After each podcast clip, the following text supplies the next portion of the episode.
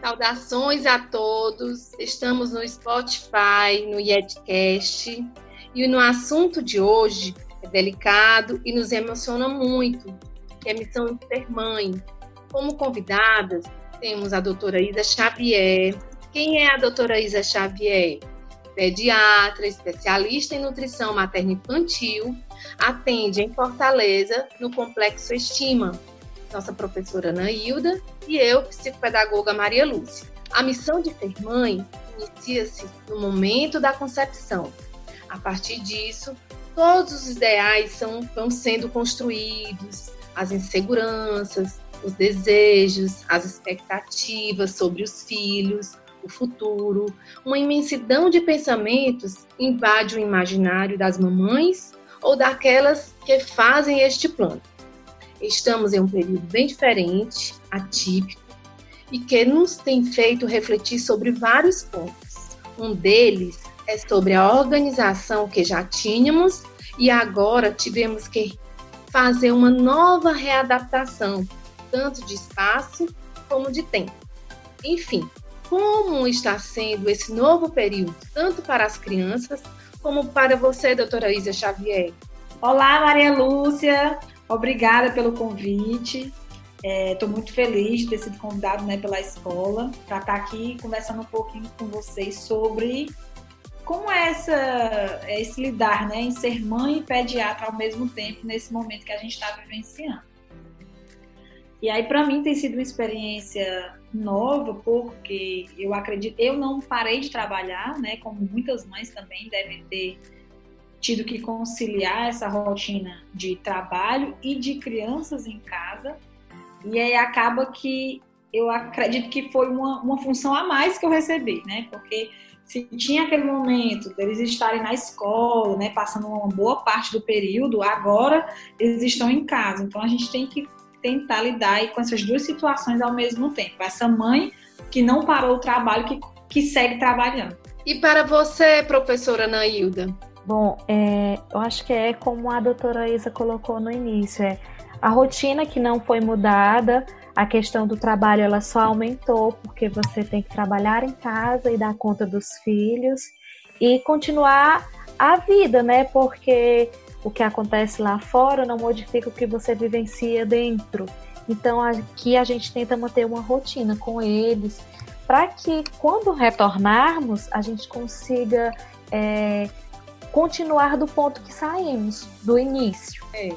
Também estamos nos adaptando até na alimentação, né?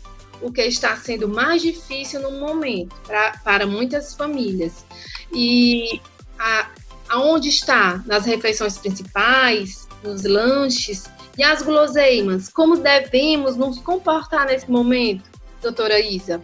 Assim, Maria Lúcia, é muito importante a gente estar tá, é, lembrando que no início estava todo mundo meio perdido, sem saber noção de tempo, né? Sem ter muito uma noção de tempo. E agora a gente está vendo que os dias estão passando e a gente não pode achar que isso vai acabar logo amanhã. Claro que a gente tem que torcer.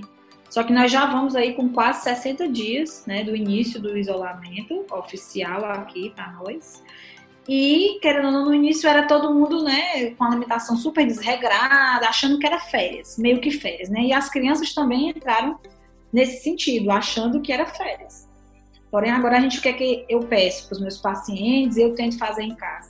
Manter uma rotina alimentar o máximo saudável, né, né durante a semana e final de semana ter algumas variáveis tá? Porque para as crianças entenderem que a maior parte da refeição ela é muito importante, inclusive para a imunidade. Que todo mundo hoje quer uma receita de bolo, uma coisa do nada para construir, melhorar uma imunidade e não é assim que acontece. Essa imunidade ela é construída de, é, de acordo com vários fatores, inclusive com a alimentação. É um dos pilares principais para a gente ter uma boa imunidade, é uma alimentação saudável. Então, por isso, a gente também deve estimular nas crianças esse padrão alimentar. Claro, claro que vão ter excessos, as crianças estão ansiosas.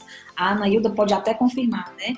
Todos nós estamos querendo comer mais, intervalos menores, E aí é onde a gente entra com opções de lanches os mais saudáveis, frutas, fazer lanches caseiros, preparação né, de lanches com essas crianças pode ser uma atividade para estar tá passando esse tempo deles aí da quarentena.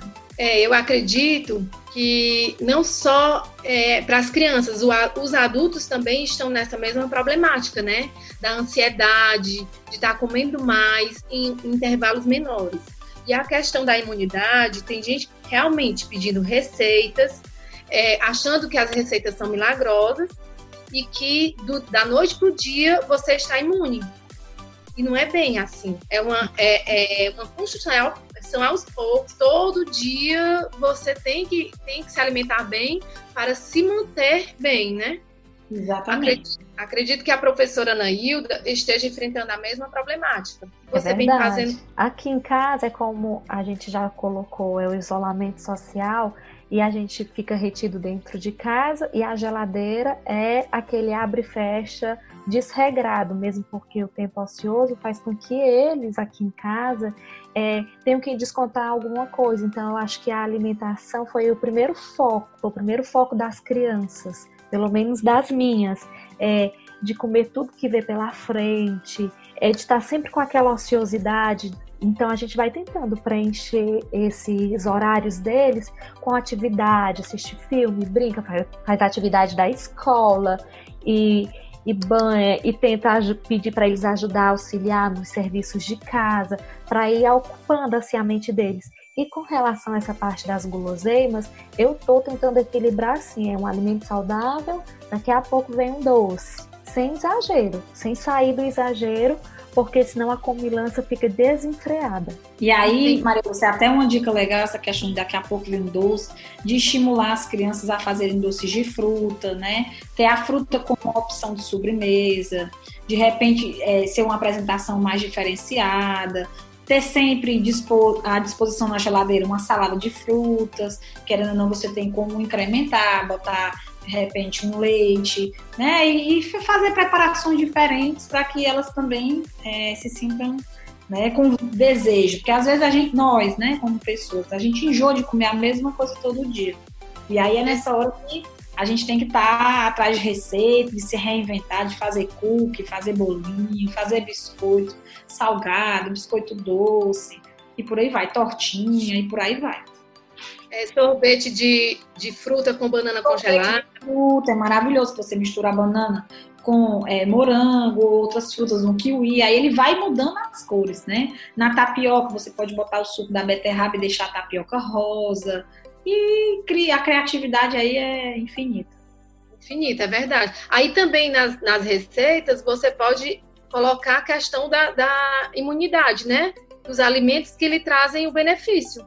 Fazendo essas receitas, você também está contribuindo, né? Outro ponto que devemos levar em consideração é que com este isolamento está fazendo com que nós estejamos por mais tempo perto dos nossos filhos e curtindo os diversos momentos com ele, desde ver um filme, dividir aquela barra de chocolate e até mesmo as aulas online.